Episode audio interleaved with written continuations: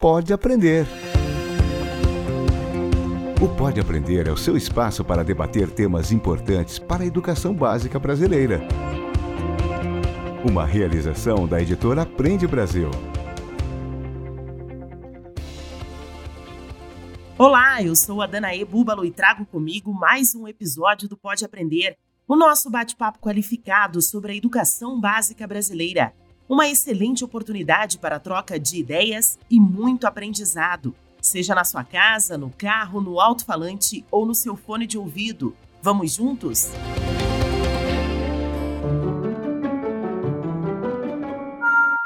Professor Tal Ben-Shahar define a felicidade como a combinação de cinco elementos: o bem-estar físico, o bem-estar emocional, o bem-estar intelectual, o bem-estar relacional e o bem-estar espiritual privilegiamos excessivamente as habilidades técnico-racionais cognitivas e nos esquecemos de um outro lado importante do desenvolvimento humano, que é o emocional, que é o artístico, que é também o espiritual, numa visão mais integral da educação.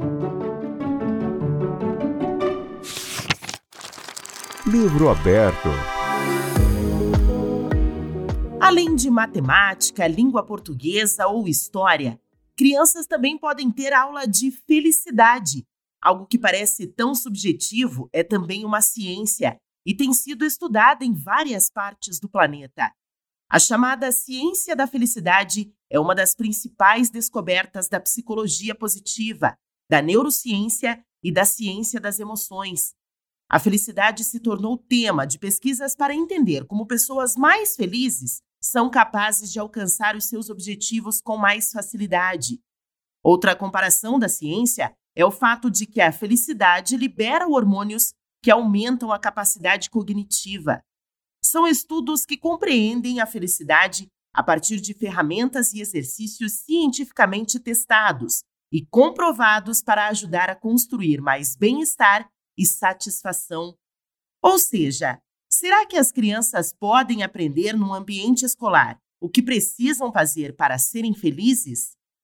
O objetivo do episódio de hoje é tentar entender na prática como levar um pouco das descobertas da ciência da felicidade para dentro da sala de aula. Então se prepare para suas anotações, porque é hora de se aprofundar no assunto. Pega a caneta Quem hoje nos ajuda a entender a ciência da felicidade como tema de estudo é o idealizador do Congresso Internacional de Felicidade e cofundador do Centro de Estudos da Felicidade, com sedes no Brasil, Argentina e Canadá, o professor universitário e palestrante Gustavo Arnes. Gustavo, seja muito bem-vindo ao Pode Aprender e obrigada por aceitar o nosso convite. Uma alegria, fico feliz com o convite e agradeço por estar aqui com vocês e a todos aí os nossos ouvintes. Vamos dar início ao nosso bate-papo contextualizando os nossos ouvintes, então, Gustavo. O que é exatamente a ciência da felicidade? Como que é possível ensiná-la? Ah, muito bem. Ciência da felicidade é um campo multidisciplinar que engloba a psicologia positiva, que é um ramo de estudo dentro da psicologia, que desde os anos 2000, passou a se dedicar ao estudo do lado positivo da vida humana.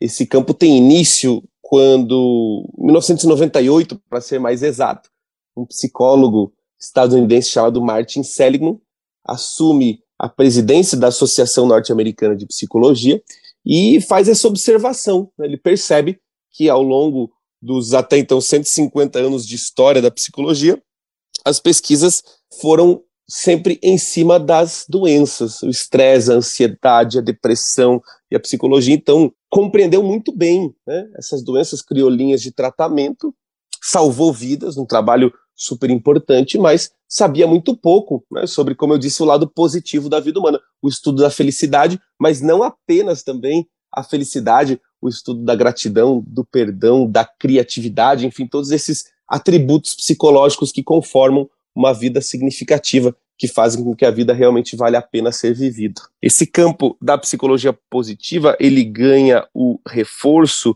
da neurociência. E graças ao avanço da tecnologia, conseguiu mapear tudo que está acontecendo neuroquimicamente no nosso cérebro, né, hormônios, neurotransmissores, e como é que nós percebemos tudo isso no nosso biofísico através das emoções. Então, o campo da ciência das emoções é o terceiro, a terceira base importante desse campo multidisciplinar que compõe a ciência da felicidade. Psicologia positiva, neurociência e ciência das emoções. Um campo bastante recente, né? Psicologia positiva, como eu disse, surge ali no início dos anos 2000. A neurociência tem o conceito de neuroplasticidade de 1998, né? Então os avanços são aí bastante recentes também.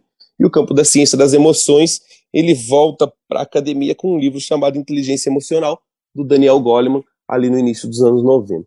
Apesar de recente, né, já são aí pouco mais de duas décadas de estudo e vários insights importantes na compreensão um pouco mais aprofundada da felicidade.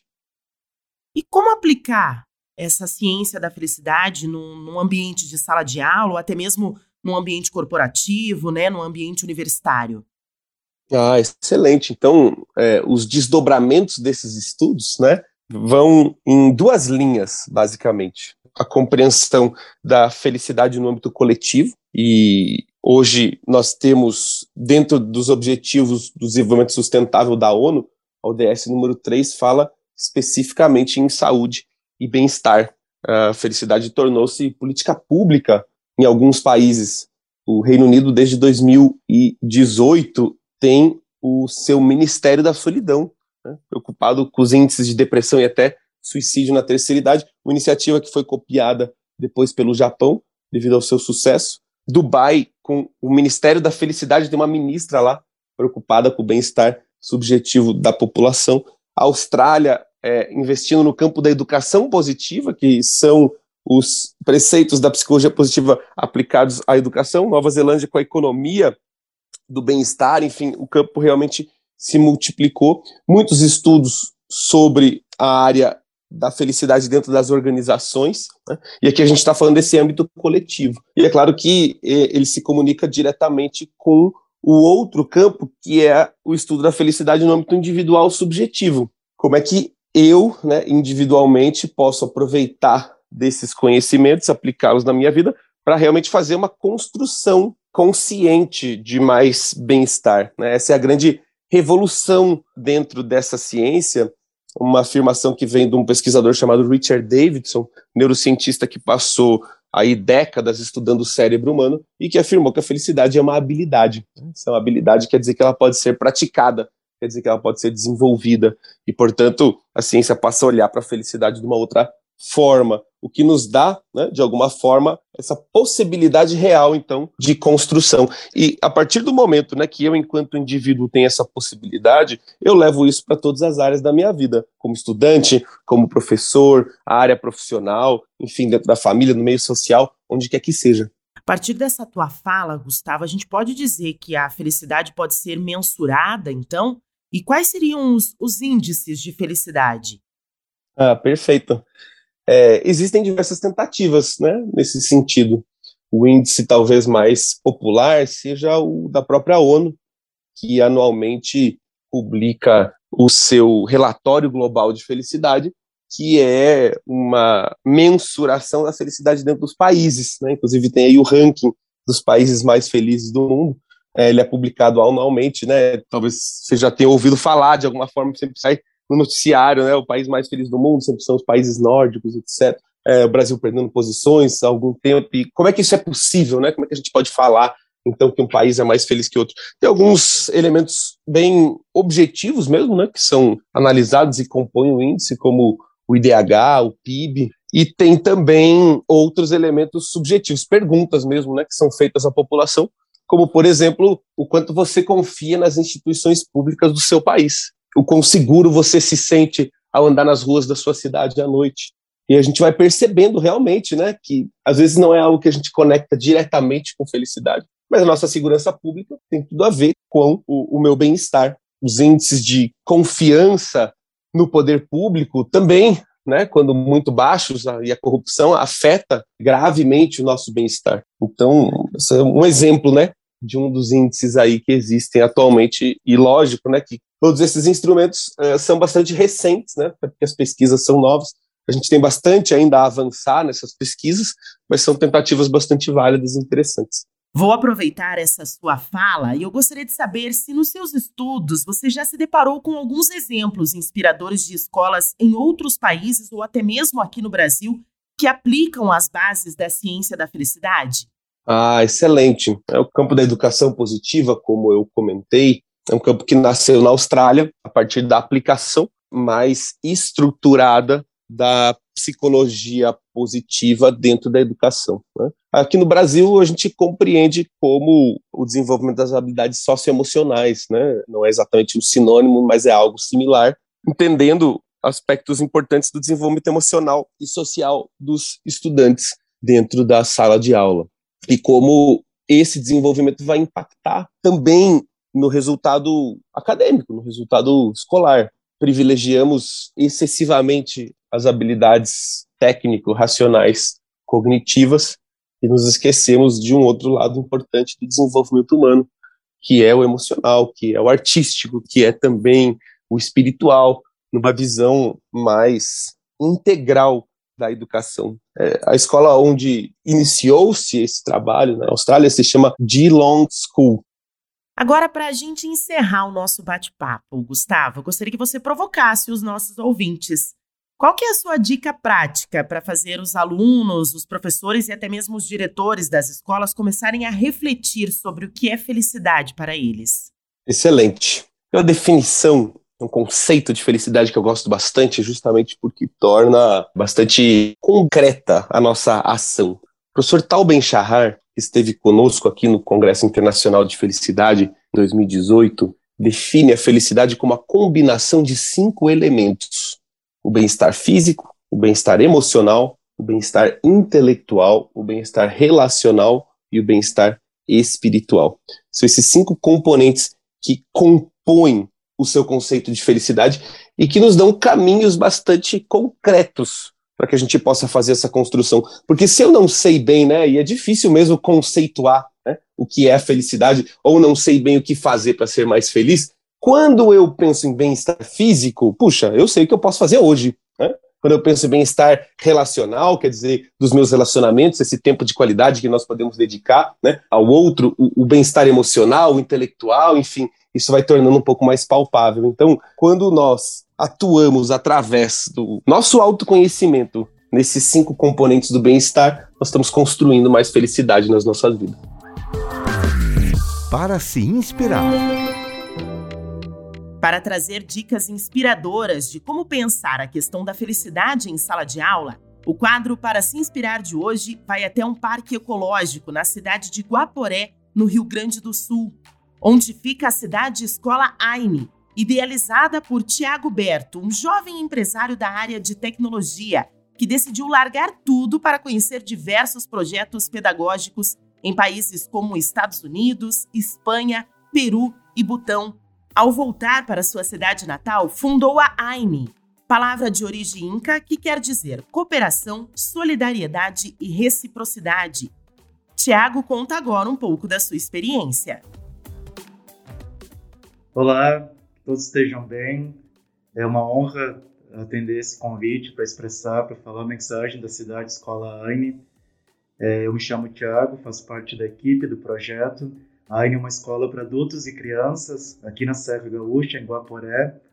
É uma escola que foi criada para levar uma mensagem de inspiração e tanto quanto inspiração de coragem aos adultos, a tomadores de decisão, docentes, mamães, papais, que possam sentir que a gente tem condições de dar passos adiante, de evolucionar antes até do que revolucionar, é a nossa maneira de relacionar-se com as crianças. Então, o que a gente procura na AINE é que as crianças vivam a vida em si.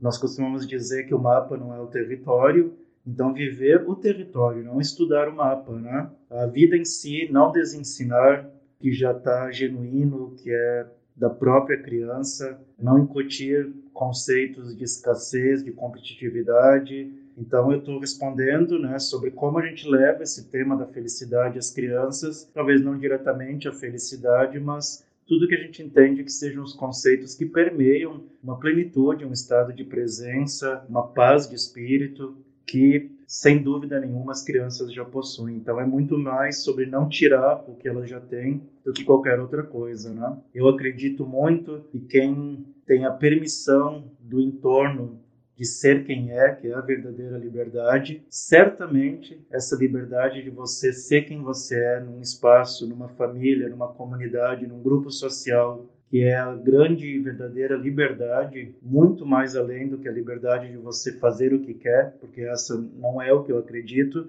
A gente tem limites, vida social, direitos dos outros, né? Mas você ser quem você é deve ser um fundamento muito grande da felicidade e a gente procura que as crianças sejam quem elas são no nosso espaço. Sem dúvida nenhuma, tudo que eu estou falando é possível adaptar em outros modelos de ensino, porque a nossa mensagem é uma postura do adulto, que não projete suas expectativas, até suas dores, suas sombras, suas mágoas, querendo, né, às vezes num gesto de amor, preservar a criança, filho, filha, estudante, e às vezes, ou muito, né, acaba acontecendo que nesse gesto de amor gera-se expectativa, corta-se asas da criança, limita demais a ponto de restringir essa própria criança de expressar quem ela é. Então, é possível adaptar a qualquer escola, porque é uma postura do adulto. Em relação às nossas atividades, é um lindo paradoxo que nós justamente propomos aos adultos deixar uma fluidez de que as crianças tenham autonomia, por exemplo, a cozinhar, a fazer seus projetos, a demonstrar interesse em assuntos e trazer para a professora, para o professor o que ela gostaria de aprender, por exemplo, sobre o sistema solar, sobre os dinossauros. Então, algumas práticas que a AINE realiza que podem ser portadas a qualquer escola, por exemplo, nós não temos aulas segmentadas por períodos, sempre é aula e sempre é recreio. Nós misturamos as idades, é, isso é lícito, é possível em qualquer escola, ainda que formalmente relatórios ou de organização estejam sérios, mas que na prática as crianças compartilhem os espaços. Nós temos na escola dois espaços, crianças de 3 a 7 anos, você imagine a magia de crianças dessas idades estarem convivendo, o que é absolutamente normal, e depois também outro espaço de crianças de 8 a 14, já alfabetizadas, uma noção de tempo para os projetos, as oficinas. Então, o que nós propomos de atividades é justamente que não se propõem atividades pré-concebidas, que a gente deixe livre, claro, com combinados, com uma atenção às evidências de aprendizagem que surgem de um ambiente livre, onde a criatividade é privilegiada e priorizada. Nós acreditamos que muitos fatores de bem-estar, de emocionalmente as crianças estarem acolhidas, com um ancoramento energético vem justamente de um ambiente onde a liberdade é, seja priorizada, de elas se expressarem, onde elas têm autonomia para realizarem suas atividades. Essa é a nossa proposta juntamente de um, onde seja possível que as crianças estejam próximas também do ambiente o mais natural possível, mesmo que a escola não tenha esse espaço, mas junto à natureza. Eu acredito na felicidade como liberdade, como paz, como harmonia, como equilíbrio para crianças, jovens, adultos encararem todas as facetas da vida, porque o equilíbrio da vida não é a vida morna, não é a vida que não oscila, é na oscilação estar em harmonia, paz e equilíbrio. Então essa é a nossa mensagem, espero que de alguma maneira chegue com muita boa energia, de carinho, não de estar proferindo verdades, mas de expressar como a gente sente a educação, a relação com as crianças e como a gente sonha que isso um dia chegue a todas as escolas, principalmente das redes públicas de educação do Brasil, do mundo. Muito, muito grato pela oportunidade. Um grande abraço. Múltipla escolha. Chegamos ao momento do podcast em que eu peço aos nossos convidados para deixarem dicas de leituras, filmes, né, sites, canais, como uma forma de estender o tema do episódio de hoje. Então, Gustavo, eu gostaria de saber as suas dicas para os nossos professores que querem entender um pouquinho melhor a ciência da felicidade. Quais são as suas dicas de hoje? Tem um livro do professor Tal Ben Shahar que eu gosto bastante, chamado Seja Mais Feliz. Ele é um livro bacana porque, além do conteúdo teórico, ele traz algumas práticas, é um livro de fácil leitura. e também o livro chamado O Jeito Harvard de Ser Feliz, professor Sean Acor, também um livro muito bacana, é muito embasado em pesquisas, então ele tem ali uma vasta indicação de, de pesquisas nas mais diferentes áreas, né, onde os professores podem aí, na sequência, mergulhar nos seus temas também. É um documentário chamado Rap, um documentário muito bacana que tem entrevistas com grandes pesquisadores do tema e vai contando e, e, costurando com diversas histórias de outras pessoas. E eu vou deixar também o endereço das minhas redes sociais, Instagram, arroba Gustavo Arnes, onde eu estou sempre publicando, além de dicas de filmes, de livros, etc., onde eu estou sempre também publicando conteúdo acerca desse tema. Diversão para casa. Vou aproveitar a sua deixa com o seu contato do Instagram. A gente também pede outros canais de contato para os nossos entrevistados para que os nossos ouvintes tenham a possibilidade de estender né, o tema da conversa. Então, tenha, além do seu Instagram, além das suas redes sociais, tem algum outro canal que eles possam conversar contigo, trocar uma ideia a respeito ainda da ciência da felicidade?